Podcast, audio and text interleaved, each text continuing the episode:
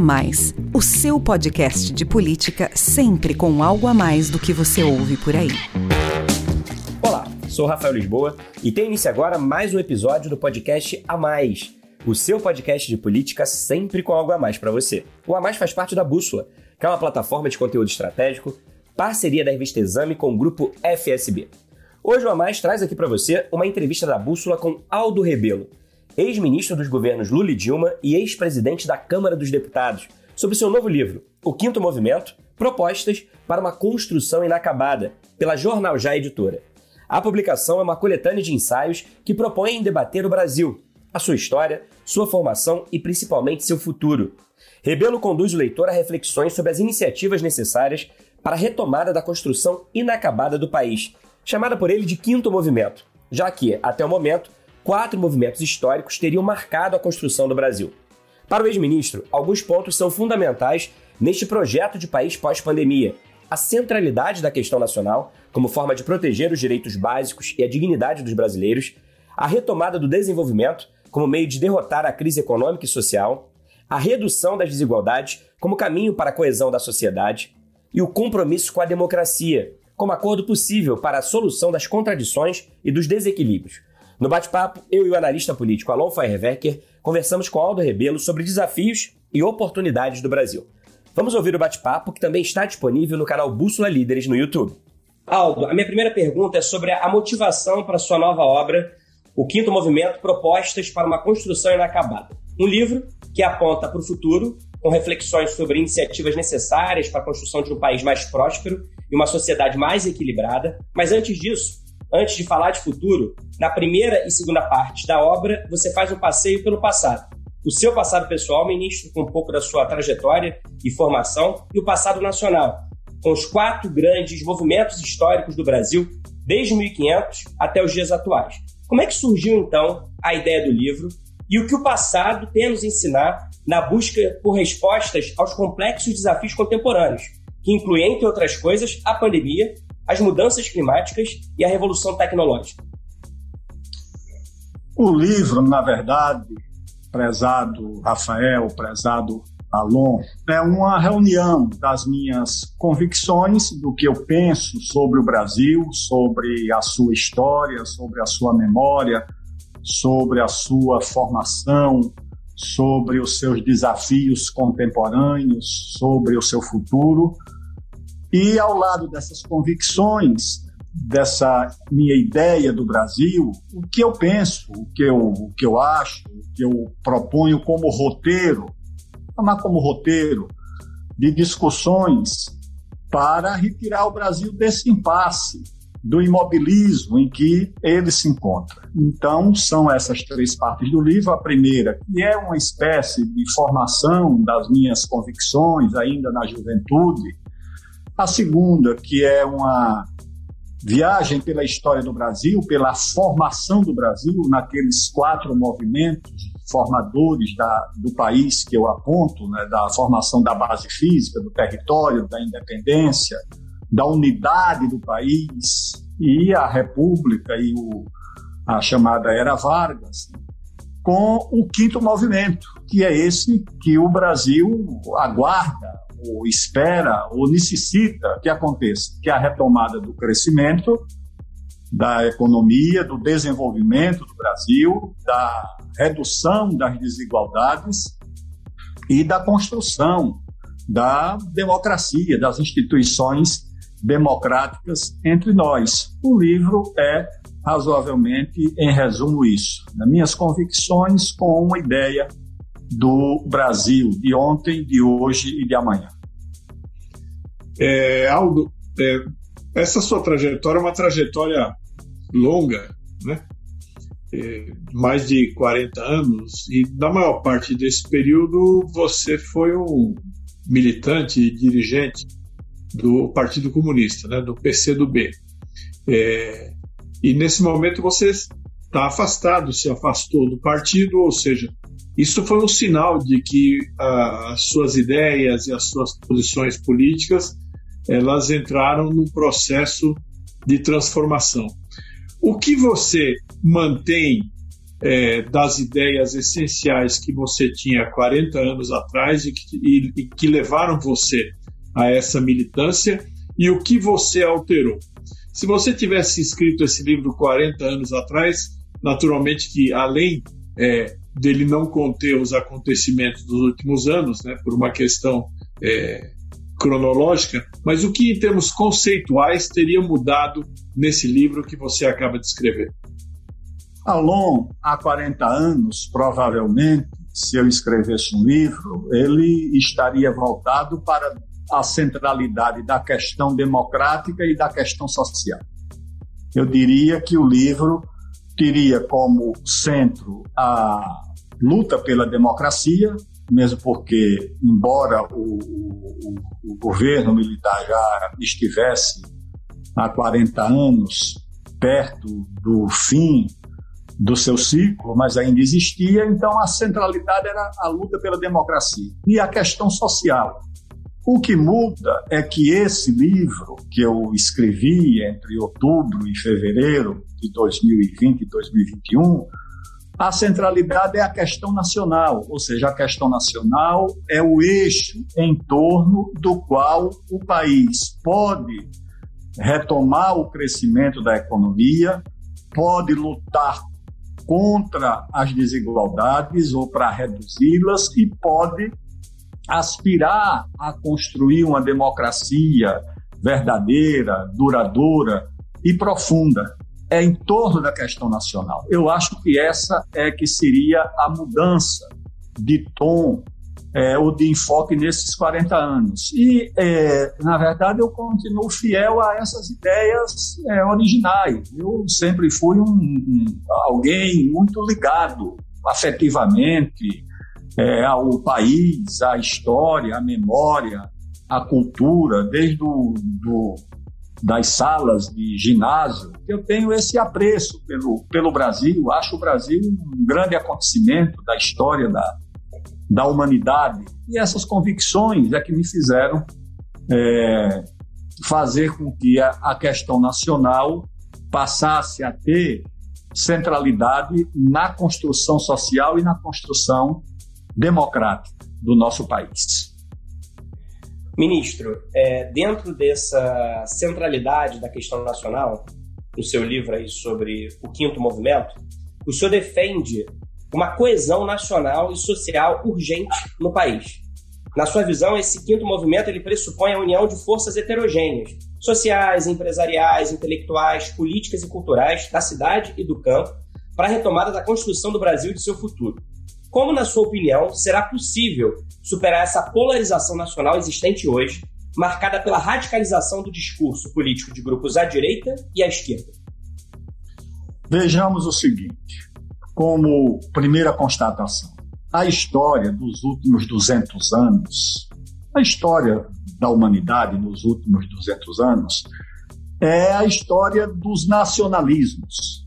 E eu digo nacionalismo porque são dois tipos, duas categorias de nacionalismo. O nacionalismo dominante, hegemônico, das nações coloniais no primeiro momento e depois das nações imperiais. Esse nacionalismo é o nacionalismo vocacionado para a dominação, para a submissão de nações, de povos aos interesses dos, das nações dominantes. O outro nacionalismo, antípoda desse, desse nacionalismo dominador, é o nacionalismo democrático, da resistência das nações emergentes, que lutam por sua independência, por sua soberania, desde a luta mais antiga contra os impérios coloniais até a luta mais recente contra a dominação financeira, científica, tecnológica, diplomática, cultural, militar das nações mais fortes. Dito isso, as nações fortes, que têm grande força militar, econômica e financeira, elas podem exercer o seu domínio, muitas vezes, até contra a vontade de uma forte opinião pública interna, como foi o caso dos Estados Unidos na Guerra do Vietnã. Em nações mais frágeis, como o Brasil, é, a luta pelo desenvolvimento e pela afirmação nacional exige uma unidade mais ampla. uma coesão nacional, uma coesão social mais ampla, sem o que nós não conseguimos reunir as energias necessárias para levar adiante as aspirações nacionais. É exatamente dessa coesão nacional que eu trato como contraponto à desorientação que persiste no Brasil. Não é o problema do país estar dividido, o país já teve dividido, mas em torno de causas relevantes. O Brasil se dividiu na independência, o Brasil se dividiu na República, o Brasil se dividiu em 30, mas a, divisão era em torno de causas, não era em torno de uma agenda absolutamente secundária, essa agenda do comportamento, a agenda dos costumes. É como se o Brasil tivesse aqui que se transformar em palco de dois cosmopolitismos: o cosmopolitismo conservador dos republicanos e o cosmopolitismo progressista dos democratas, e nós tivemos que fazer uma escolha em torno dessas duas agendas, o que para mim é uma coisa falsa, errada, que não nos conduzirá a lugar algum. É, Aldo, essa sua defesa da necessidade de coesão nacional, ela levanta uma questão. É como construir a coesão nacional. Existem dois caminhos, é, basicamente. Um é por meio de uma conciliação. Né? Você tem um conjunto de forças, grupos, classes sociais e interesses e estabelece-se ali uma, uma conciliação. Né? Nós tivemos exemplo de, de, de conciliações na história do Brasil, é, mais recentemente a Aliança Democrática, ali que elegeu Tancredo Neves como instrumento de superação do período aí militar. Mas também tem, tem exemplos na história em que houve necessidade é, de que um determinado polo, um determinado grupo, subjugasse o outro dentro é, de um processo histórico no país para impor essa coesão nacional. Eu poderia citar, é, por exemplo, Napoleão Bonaparte ali é, no, no, na, no, nas consequências da Revolução Francesa. Poderia citar a Guerra de Secessão nos Estados Unidos, que construiu os Estados Unidos como são hoje, é, a Revolução Russa de 1917, a própria é, Revolução Chinesa de 1949, são situações em que você tem um processo de ruptura, é, um processo de transformação e que um grupo acaba é, impondo aos outros uma coesão nacional é, pelo seu ângulo, do seu ponto de vista. Qual você acha que é o caminho mais provável para o Brasil? E existe, na sua visão, alguma situação em que esse processo de construção da coesão nacional, por meio de uma conciliação, ele tenha de fato tido sucesso? Olha, Lon, nós estamos aqui tratando dos caminhos conhecidos, mas pode haver também caminhos que nós ainda não conhecemos. Nós não devemos descartar essa hipótese. Certa vez, quando recebi aí no ministério a visita de uma delegação do Vietnã, um servidor lá, graduado, ao dirigir a palavra ao chefe da delegação, elogiou a grande tradição de luta do povo vietnamita que tinha derrotado é, os, os, chineses numa guerra, depois derrotaram os, japoneses, os franceses, os americanos, e que aquilo era uma, uma, um feito digno de nota. A, a, conquista da independência do Vietnã em tantas guerras. E aí ele, ao comentar, disse: olha, nós agradecemos o elogio, mas queremos devolver, dizendo que o feito dos senhores é muito mais relevante, que fizeram a sua independência sem precisar de tantas guerras como nós. Então, o Brasil tem na sua experiência, não é exatamente um antagonismo entre a conciliação e a ruptura. Nós, às vezes, temos na conciliação exatamente as condições necessárias para determinadas rupturas. Vamos ver aqui o caso da expulsão dos holandeses do Brasil. Não foi uma coisa qualquer. Ali, segundo Gilberto Freire, foi quando nós escolhemos o caminho de ser um país único e não de ser uma, uma Java é, latino-americana. E qual foi a escolha? A escolha foi dada quando o exército, os exércitos dirigidos por um negro liberto, que era o Henrique Dias, por um batalhão dos índios de Felipe Camarão e por um batalhão dos fazendeiros e dos seus recrutas, pelo João Fernandes Vieira e André Vidal de Negreiros, quando essas forças se reuniram, com apoio da Igreja Católica, naturalmente, na época, para enfrentar a ocupação holandesa, que não era um conflito apenas comercial, econômico, era cultural, religioso, ou seja, uma grande conciliação de interesses para se contrapor e fazer a ruptura com o status de dominação imposta pela Holanda. A independência do Brasil também foi a conciliação entre setores republicanos radicais que queriam no Brasil uma república independente, com os setores conservadores dirigidos pelo José Bonifácio, com uma dissidência da própria coroa portuguesa na figura do príncipe regente, com o apoio de fazendeiros para fazer a maior ruptura da história do Brasil, ou a maior transição, que foi a independência.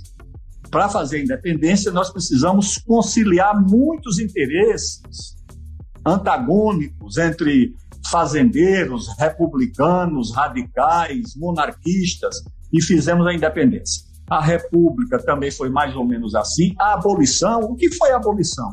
A abolição foi um ato da princesa que exercia a regência do Brasil, ou seja, da, da coroa, do império, com militantes negros, amigos da princesa Isabel, como o André Rebouças, o Zé do Patrocínio, com os militares e com os fazendeiros de São Paulo para fazer a abolição, a República do mesmo jeito. E a para encerrar esse, esse, esse, essa viagem pela história do Brasil, 30. O é que foi 30?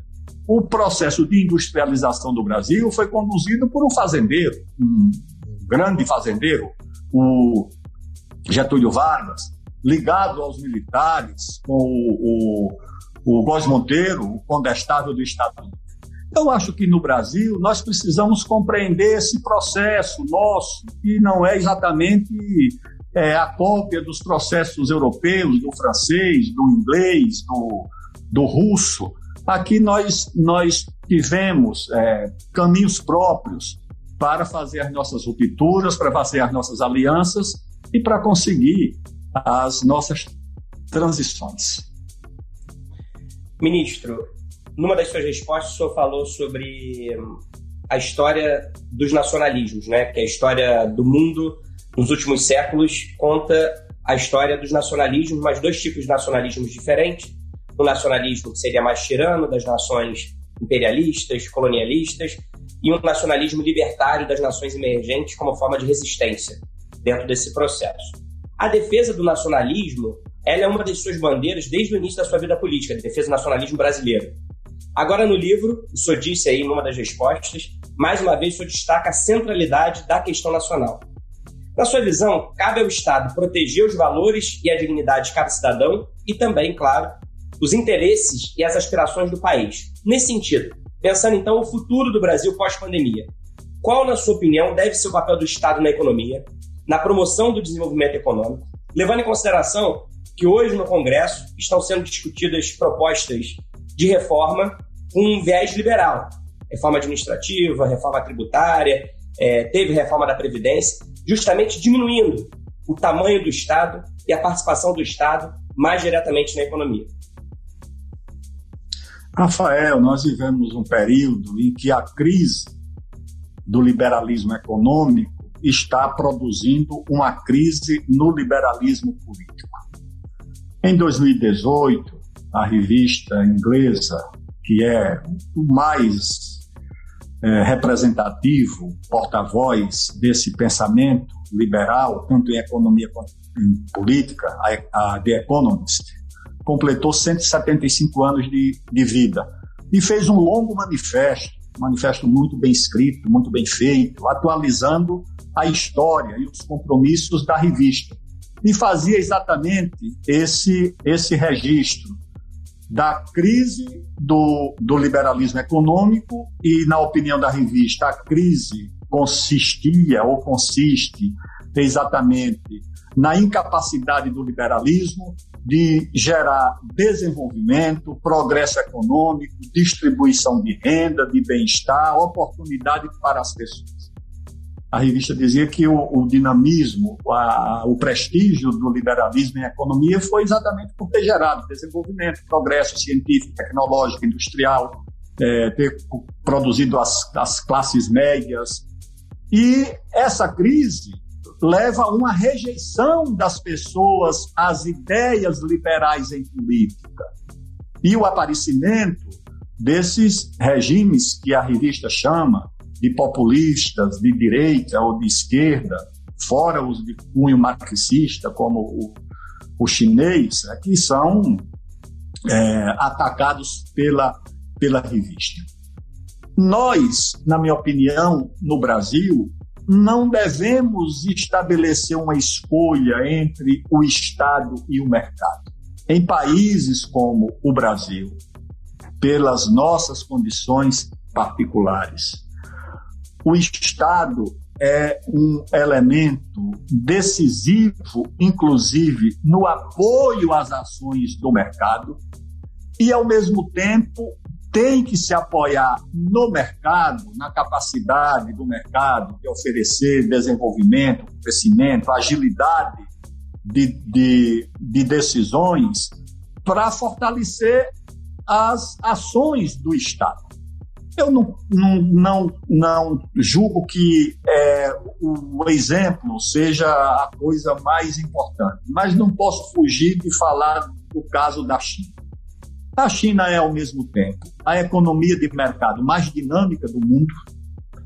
É a China que cria em tecnologia mais inovações, é a que registra o maior número de patentes, é a que multiplica o número de, de, de startups é, bilionárias. É o país que mais cria bilionários no mundo é a China. É que ah, o país que tem cinco dos dez maiores bancos do mundo e os dez e os cinco primeiros, os cinco maiores. Isso é a China. E ao mesmo tempo a China é o país que tem a presença mais robusta do Estado na economia. É a China também. É o país que tira mais gente da pobreza, é o país que mais aumenta salário, quem mais aumentou salário no mundo nos últimos 10 anos não foi a economia europeia nem a americana, não foram as economias capitalistas, foi a economia chinesa. Então, se a China consegue reunir as qualidades, as virtudes, as vantagens do mercado e do Estado, por que no Brasil nós não poderíamos também aproveitar em função do interesse nacional, do interesse comum, é, do interesse do país, as possibilidades que o mercado nos oferece e as condições que também o Estado pode oferecer ao desenvolvimento do país. Acho que nós devemos buscar é, aqui no Brasil a negação desse antagonismo entre Estado e mercado. Acho que o Brasil precisa dos dois para enfrentar os desafios ao seu desenvolvimento, ao seu crescimento, à geração de riqueza e à geração de oportunidades para os brasileiros.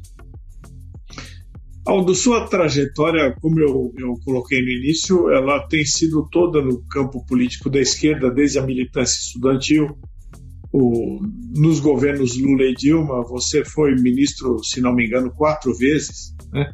Deve ter sido deve ser um dos políticos da história do Brasil que ocupou mais ministérios ao longo é, desse nosso período republicano e mesmo talvez do período monárquico. Tem uma trajetória importante no parlamento, chegou a ser presidente da Câmara dos Deputados e sempre uma trajetória ligada à esquerda. Né? Mais recentemente, você tem feito críticas seguidas e crescentes à esquerda, especialmente em três pontos que eu vou destacar aqui. É, toda todos os grandes momentos políticos da esquerda na história do Brasil, pelo menos nos últimos 100 anos, eles se deram em torno de três ideias. Uma que nós já discutimos bastante aqui, que é o nacionalismo, a segunda que é o desenvolvimentismo e a terceira que é a luta pela igualdade, né? E a gente vê que são três ideias, três conceitos que neste momento é muito raro você ver alguém de esquerda defendendo, né? O nacionalismo ele está estigmatizado pela esquerda, o desenvolvimentismo ele foi na prática abandonado em função de uma agenda global é, que não é desenvolvimentista nas nações é, pobres ou nas nações que antigamente se chamava de subdesenvolvidas ou em desenvolvimento, e a luta pela igualdade foi substituída pela luta dos diversos grupos pelos seus próprios interesses e pelas suas próprias necessidades. Né? É, qual que você acha que é o caminho que a esquerda poderia percorrer no Brasil para conseguir retomar uma capacidade que ela acabou perdendo de gerar esse consenso nacional em torno de ideias tão simples como as que eu listei aqui e que estão sendo progressivamente abandonadas? Eu acho que a esquerda deveria abandonar as ilusões em relação às possibilidades que vislumbrou na chamada globalização das lutas sociais, como se essa fosse a, a, o contraponto à globalização do, do mercado. Então, tinha o Fórum de Davos e criou-se um outro fórum, que começou em Porto Alegre, depois saiu pelo mundo afora, como se essa agenda fosse capaz de substituir a velha agenda do interesse nacional, da luta nacional, da emancipação nacional. Ou seja, é, não haveria mais lugar para, para essas lutas, dado que nós vivíamos um processo da, de globalização financeira. Teve muita influência nisso, eu lembro, porque ia no Fórum de Porto Alegre e via lá os militantes sobre, é, com um livro do, do Tony Negri, chamado Império, debaixo do braço. Aliás, quando era ministro da Cultura, o Gilberto Gil chegou a promover um debate no Ministério é, com o Tony Negri e eu participei, me convidou para fazer o contraponto à exposição do Tony Negri.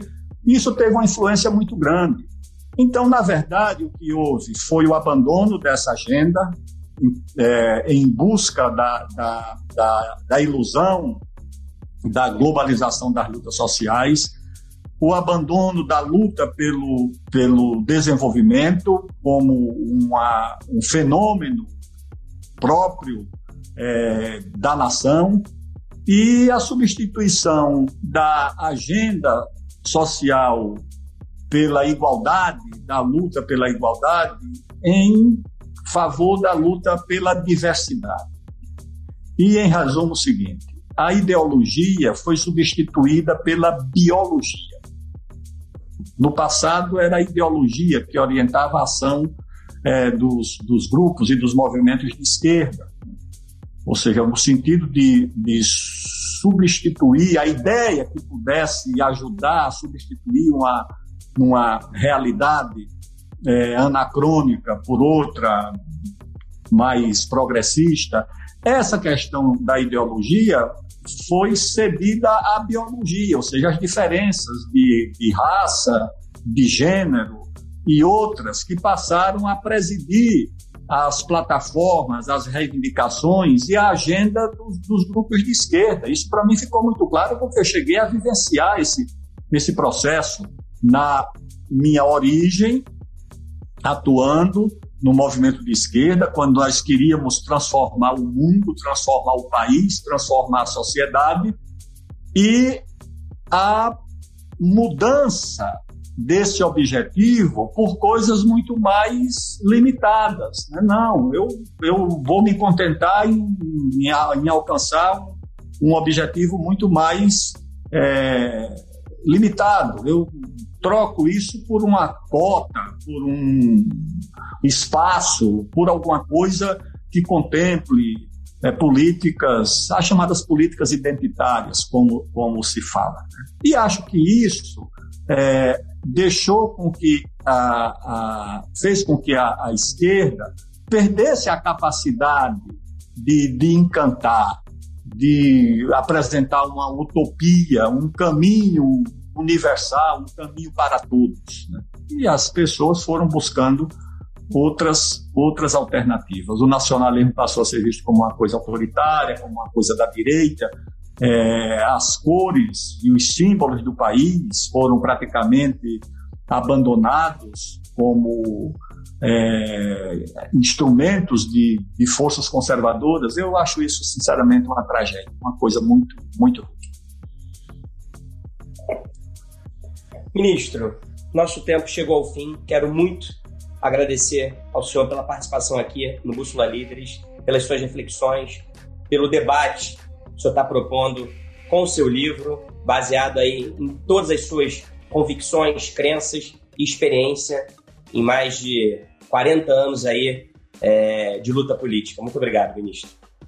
Um abraço, Rafael, um abraço, Alon e até breve. Você acabou de ouvir a entrevista do ex-ministro Aldo Rebelo à Bússola. Obrigado pela sua companhia até agora e a gente se encontra novamente na próxima semana. Tchau!